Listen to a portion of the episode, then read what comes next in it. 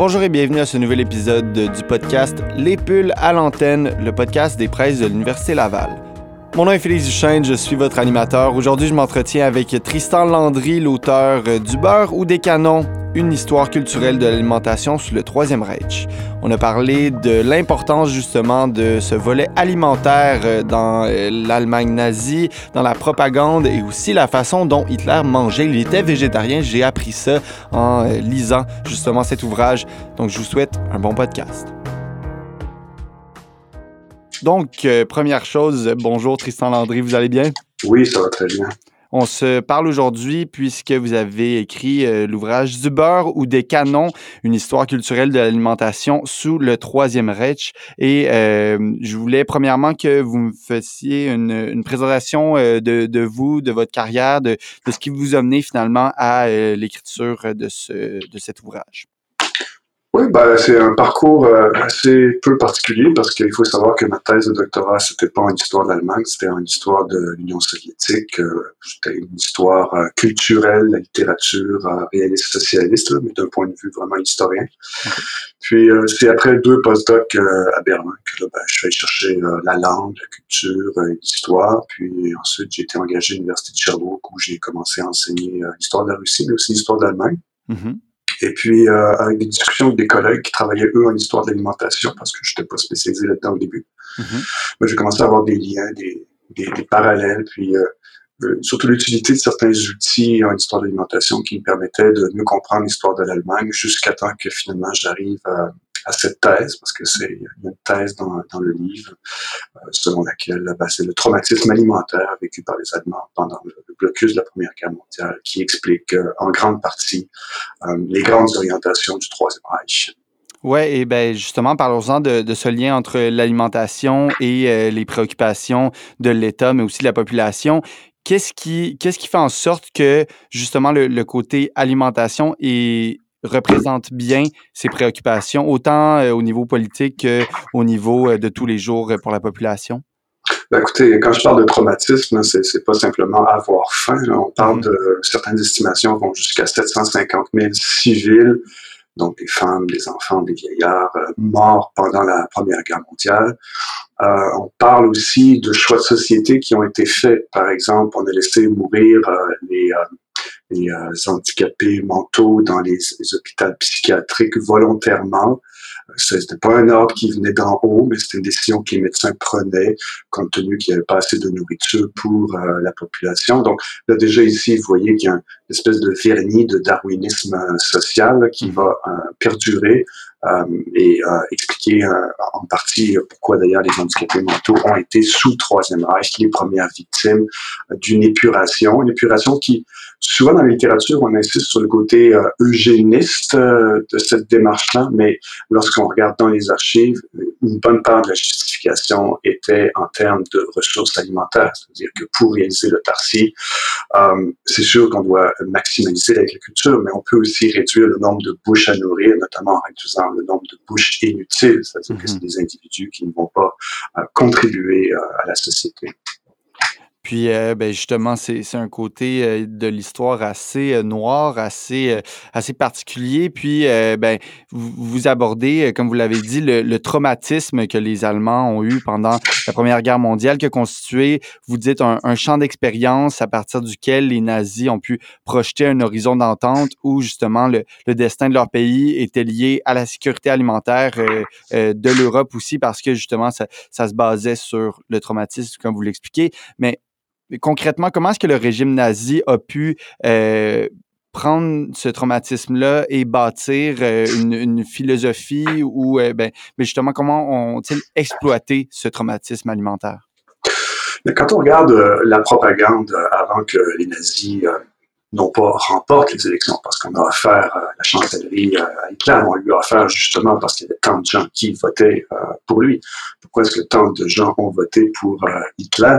lorsqu'on regarde la propagande, euh, on insiste souvent sur le caractère antisémite, mais c'est pas ce qui ressort le plus. Si on regarde les affiches électorales, il n'y a pas une seule affiche qui parle euh, de conspiration juive ou autre mhm. chose. Si on regarde les affiches électorales, des élections de 1932 par exemple, euh, c'est vraiment un discours axé sur la sécurité, euh, notamment alimentaire. Mhm. Donc, c'est Arbeit und Brot, euh, du travail et du pain.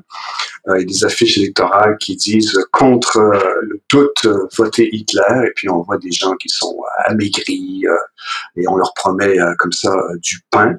Et toute la propagande hitlérienne fait une bonne part à, l'alimentaire. Par exemple, le film Le Triomphe de la volonté qui va être euh, diffusé euh, après le, premier grand parti, euh, congrès du parti à Nuremberg, réalisé par Leni Riefenstahl. au, début du film, il y a au moins 10 bonnes minutes qui sont consacrées à montrer que les SA, les SS, les jeunesses hitlériennes sont bien nourries. on les voit manger goulûment, abondamment. Et c'est quelque chose qui ressort euh, dans d'autres films. Par exemple, le, film de propagande de Beit Arden sur le juif euh, Zeus. Euh, on insiste aussi beaucoup en reprenant un mythe médiéval selon lequel les pénuries alimentaires au Moyen Âge étaient le résultat de la spéculation exercée par les Juifs. Donc, c'est aussi ici la récupération à des fins de propagande qui met l'accent sur la sécurité alimentaire. Donc, on n'essaie pas de, de, de, finalement parler de son parti avec des, des valeurs politiques. C'est vraiment euh, quelque chose qui est, qui est viscéral. C'est vraiment se baser sur. Dans le fond, ils disent Vous avez eu faim. Si vous votez pour nous, vous n'allez plus avoir faim. Ah, exactement, exactement. Euh, euh lors euh, des, des, premiers rassemblements nazis, Hitler va tenir un, un, discours dans lequel il dit Je sais combien vous avez eu faim, Allemand, mmh. mais vous n'aurez plus jamais faim ainsi. Et si quelqu'un doit à nouveau avoir faim euh, en Europe, ce seront tous les autres peuples et seulement en dernier les Allemands. Et ça, c'est une espèce de mantra qui revient à travers euh, tout, euh, toute l'histoire du national-socialisme. On retrouve ça dans les discours de Göring, on retrouve ça dans les discours de Goebbels, et même la, la formule que j'ai repris dans le titre du beurre ou des canons, ben, ça illustre euh, parfaitement cette logique. C'est-à-dire qu'on exige des Allemands qui se serrent un peu la ceinture en se restreignant sur euh, certaines denrées de luxe comme le beurre, mmh. euh, pour plutôt investir le budget national dans des canons, parce qu'à un certain moment, on s'aperçoit que malgré tout l'argent qui avait déjà été investi dans la République de Weimar dans l'amélioration de l'agriculture pour euh, que les champs allemands soient plus productifs, euh, pour réaliser l'autarcie alimentaire, pour ne plus dépendre des marchés internationaux, puisque cela avait mené à cette situation de vulnérabilité euh, auquel s'était exposée l'Allemagne pendant la Première Guerre mondiale avec ce blocus maritime hein, qui avait empêché la nourriture de rentrer en Allemagne. Mm-hmm. Donc on s'aperçoit que malgré tout ça, malgré des recherches aussi sur la nutrition pour euh, euh, améliorer quantitativement euh, l'apport nutritionnel des Allemands pour qu'ils soient plus productifs, à un certain moment, la conclusion à laquelle on arrive, même si elle était déjà formulée très, de façon très claire dans Mein Kampf, mm-hmm. c'est qu'il faut envahir les, pays, envahir les pays voisins pour réaliser cette autarcie.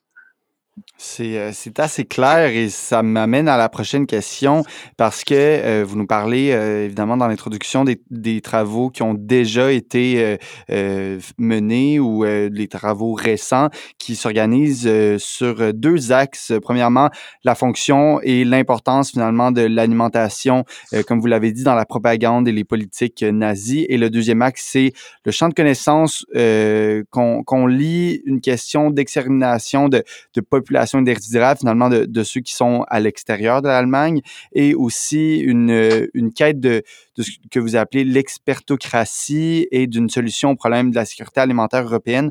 Donc, j'aimerais ça que vous m'expliquiez justement ces deux axes, comment ils, euh, comment ils, ils, jouent ensemble leur dynamique finalement entre ces deux axes euh, des travaux qui ont été faits sur peut-être le lien entre l'alimentation et euh, le, la propagande ou finalement la, façon de, de, se, de trouver des votes? Oui, ben, il y a beaucoup de choses qui ont été publiées ces, ces récentes années sur euh, l'histoire de l'alimentation dans l'Allemagne nazie. Je ne suis pas le, premier. Euh, il y en a beaucoup qui commencent à écrire euh, sur l'histoire de l'alimentation dans l'Allemagne nazie parce que maintenant l'histoire de l'alimentation, c'est un champ, c'est un champ montant qui permet d'expliquer beaucoup de choses. Donc, euh, je suis pas le premier à écrire sur la gastronomie nazie. Euh, il y a des, des, des, un article euh, un livre qui a été écrit sur cette question, puis ça, s'intéresse à, comment est-ce qu'on a essayé de réinventer la gastronomie selon ses impératifs autarciques, mais aussi selon la recherche d'une nouvelle identité nationale qui avait fait la part peu belle à la gastronomie dans le passé parce que la gastronomie allemande était méprisée, disons, par les élites dans le mm-hmm. Premier Empire. Mais euh, toutes ces recherches, euh, euh, bon, aussi louables soient-elles, je pense qu'elles n'ont pas le, poids de cet autre axe que vous évoquiez. Et c'est un, un champ assez fort en historiographie allemande, mais qui est assez peu connu euh, en langue française, je dirais même en langue anglaise, parce que les traductions euh, peinent à venir. Euh, il faut dire que les Allemands ont tendance à écrire de très longs ouvrages. L'ouvrage phare de cette école dont je vous parle fait 1000 pages. Donc, c'est très coûteux pour un éditeur de commencer à traduire 1000 pages. Ça explique mhm. peut-être le retard que l'on a par rapport à cette historiographie, mais la thèse de cette école, euh, qu'on dit euh, fonctionnaliste, c'est que justement l'alimentaire est, probablement plus essentiel pour comprendre euh, les politiques d'extermination nazie que l'antisémitisme. et une des explications de ça, c'est que les Juifs n'étaient pas les, le seul groupe visé. Mm-hmm. certes, ils étaient les premiers, euh, peut-être parce qu'ils étaient les plus vulnérables, euh, isolés comme ils étaient euh, et détestés autant par les Allemands que par les Polonais. donc, c'était les cibles les plus faciles. Mais lorsqu'on va dans les archives, et puis pour ce livre, je suis allé dans les archives à Berlin, je suis allé dans les archives à Fribourg, à Moscou aussi, on voit que il y a un, comment dire, une liste et que les Polonais sont les prochains et euh, ensuite, ce sera les Russes, euh, les Russes d'ailleurs, qui, qui, ont déjà été euh, éliminés dès les débuts du conflit germano-soviétique plusieurs millions de prisonniers de guerre soviétiques qui, qui meurent de faim dès les, premiers mois de la guerre dans des camps de, de détention. Le siège de Leningrad aussi qui va faire un million de victimes de la faim. Donc, cette question des politiques euh, alimentaires pour expliquer l'extermination, ben, comme je vous dis, c'est vraiment un, champ montant, critiqué, mais c'est ce qui fait l'intérêt de la science, c'est ce qui fait l'intérêt de l'histoire, c'est échanger des idées, à condition, bien sûr, que tout ça soit étayé par des archives. Puis si vous lisez mon livre, vous verrez qu'il y a des références à des archives en bas d'à peu près chaque page. Mhm. Ben justement, j'ai remarqué que juste la, bibliographie était vraiment étayée de, ces environ, euh, juste ben là, avec les, évidemment les, les interlignes, ça fait, ça fait plus, plus de pages, mais c'est environ une quarantaine de pages. Puis je voulais justement, ben, vous en avez euh, parlé dans votre dernière réponse, mais euh, vos sources finalement pour ce livre, elles viennent d'où? Ben, comme je vous mentionnais, elles viennent de trois fonds euh, d'archives. Donc, euh, à Berlin, ça a été très utile pour euh, reconstituer, comme je l'ai fait dans le premier chapitre, l'expérience de la faim pendant le mhm. blocus. Donc, il y avait un office chargé de surveiller l'alimentation de guerre. Donc, ils ont découpé des choses pertinentes dans les journaux. Par exemple, une annonce d'un d'un lot euh, de stock de goulash, hein, une espèce de ragoût hongrois, et on dit euh, quelque peu flétri, mais on le vendait quand même. Au l'autre euh, endroit, on, on, annonce de la viande euh, euh en vente avec quelques asticots. Donc, toutes sortes de petits détails ici, mais qui permettent à, à praticien de l'histoire culturelle comme moi, de, reconstituer une expérience qui était, somme toute, effectivement traumatisante. À Fribourg, c'est plutôt les archives militaires, donc notamment l'intendance, toute la, la, section logistique et ravitaillement, qui m'a permis a permis de mettre en lumière certaines choses qui déboulonnent euh, certaines représentations euh, qu'on a traditionnellement euh, de comment les nazis ont mené la guerre contre l'URSS. Donc, on sait que historien euh, militaire euh, reproche à Hitler de ne pas avoir foncé directement sur Moscou. Euh, et généralement, on explique ça par une mauvaise stratégie, diviser l'armée en trois grands groupes, le nord, le centre, le sud. puis l'idée qu'on avance généralement, c'est que c'était des tonnerres. Mais quand on va voir les archives à Fribourg, on s'aperçoit qu'il y a des raisons alimentaires, c'est-à-dire qu'on voulait faire main basse sur la viande et les pêches des États baltes au nord. au centre, on voulait s'assurer la mainmise sur les terres agraires. Au sud, le Caucase, c'était le pétrole, mais aussi les fruits. Mm-hmm. Et on voit même des ordres de ralentir la progression de l'armée allemande pour laisser le temps aux soviétiques d'engranger les récoltes dans l'espoir ensuite de faire main basse sur ces mêmes récoltes. Donc, avec le prisme alimentaire peut même nourrir une nouvelle euh, interprétation de l'histoire euh, militaire. Très intéressant de, de, voir à quel point, justement, géographiquement, il y avait des, des intérêts euh, au niveau alimentaire qui un peu pas justifié complètement, mais un peu la stratégie euh, qui a été critiquée, comme vous l'avez dit. Euh, il y a une question qui me vient à l'esprit. Euh, finalement, ce, traumatisme alimentaire-là, est-ce que c'est seulement une génération ou ça l'a ça l'a marqué plusieurs générations puis après ça même ceux qui n'ont pas connu ça sont on, on, ressent ça à, à, travers justement les générations quel est votre avis sur, euh, sur justement cette longévité de ce traumatisme-là? Ben, le traumatisme, c'est un traumatisme dans la mesure où il peut être à n'importe quel moment réactivé par une mhm. situation qui évoque un tant soit peu euh, le véritable événement traumatisant. Et donc, après euh, 14-19, je dis 14-19 parce qu'il faut savoir que le blocus n'a pas été levé avec la signature de l'armistice le 11 novembre 1918. Les Alliés ont continué à imposer le blocus pour obliger les Allemands à accepter une paix euh, très, très négative sur le plan économique, moral, euh, social, etc., qui est le traité de Versailles. Et donc, ils vont euh, continuer à imposer le blocus jusqu'à ce que ça soit à l'été 19 ratifié au Bundestag ce traité. Donc, déjà ici, il y a une dimension très forte. Les Alliés ne se sont pas aidés d'ailleurs en, en imposant ce, ce, ce, traité de cette façon, ils ont créé le terreau d'un ressentiment mm -hmm. euh, que, que, les, nazis n'ont eu qu'à exploiter.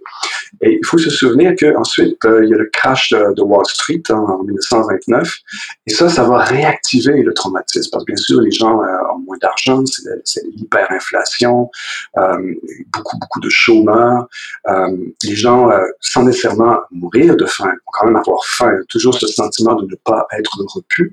Et puis, il y a un historien, Alf Lütke, qui est comme considéré comme le père de l'histoire de la vie quotidienne euh, en Allemagne, qui avait, dans les années 80, réalisé une série d'enquêtes orales avec des gens qui avaient vécu ça.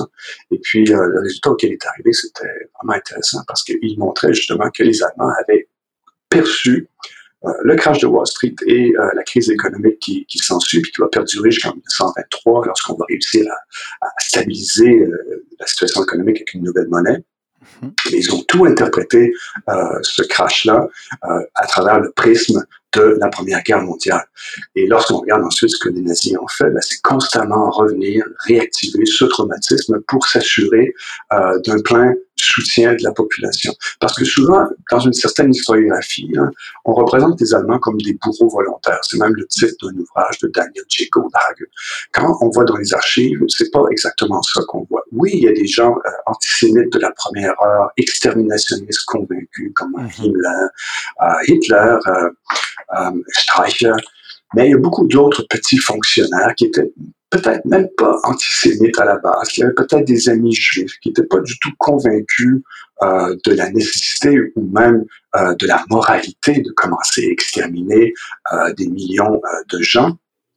Et donc, on voit dans les rapports de leurs supérieurs ou les procès-verbaux, lorsque ces supérieurs s'adressent à leurs subalternes, on voit que ces supérieurs sont toujours en train de réutiliser le motif de la faim comme étant un impératif qui euh, dépasse la morale. Hein. Il, faut, il faut être euh, euh, froid et se rappeler qu'à chaque fois qu'il y a un Polonais qui s'effondre de, de faim à côté de nous, euh, on parle des territoires occupés, c'est mieux que lorsqu'un Allemand ou un enfant allemand meurt derrière.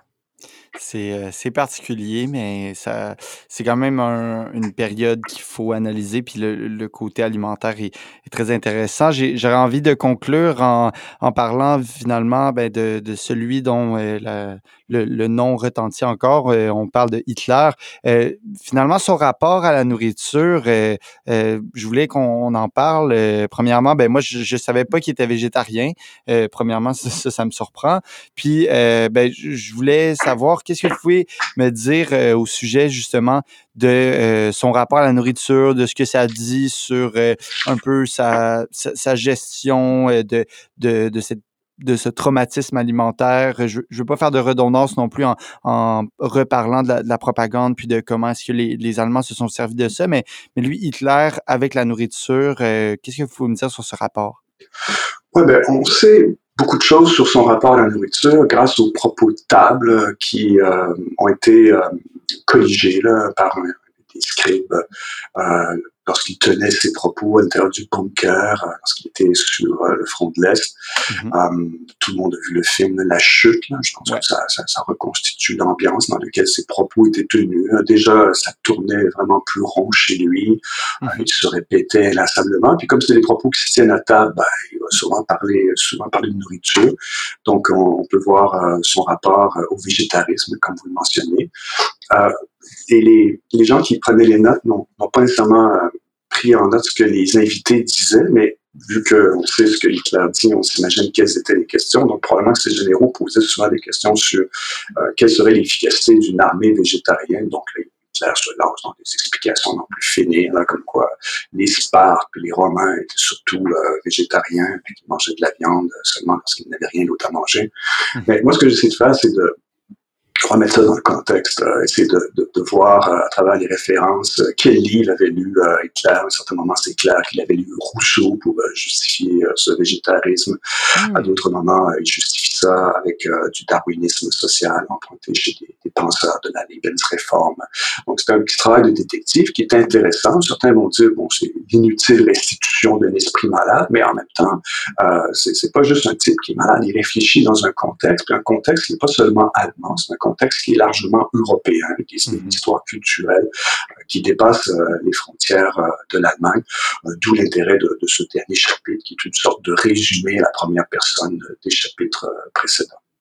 Et voilà, eh bien, vous l'expliquez bien justement ce, ce rôle de l'alimentation autant dans la propagande. Vous avez parlé aussi des, des stratégies militaires géographiques. Vous avez parlé évidemment aussi du, du contexte européen puis de, de l'importance de la, de la Première Guerre qui explique certaines, euh, certaines façons d'aller de, de, chercher des votes comme on, a, comme on en a parlé. Bien, merci beaucoup, Tristan Landry, euh, de m'avoir fait un, un, petit résumé puis euh, d'avoir répondu à mes questions pour votre ouvrage Du beurre ou des canons, une histoire culturelle de l'alimentation sous le Troisième Reich. Merci beaucoup.